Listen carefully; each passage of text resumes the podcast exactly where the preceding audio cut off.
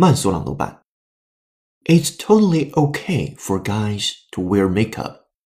Cosmetics for men are on the rise.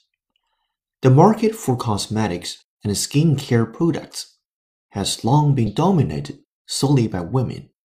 Slowly but surely, however, men are joining in. After all, equality is supposed to go both ways, isn't it?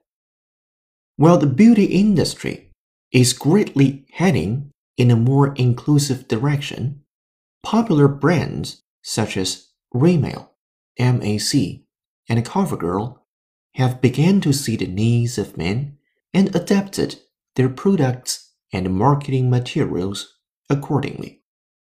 本期节目就到这里，浩浩老师恭喜你又进步了。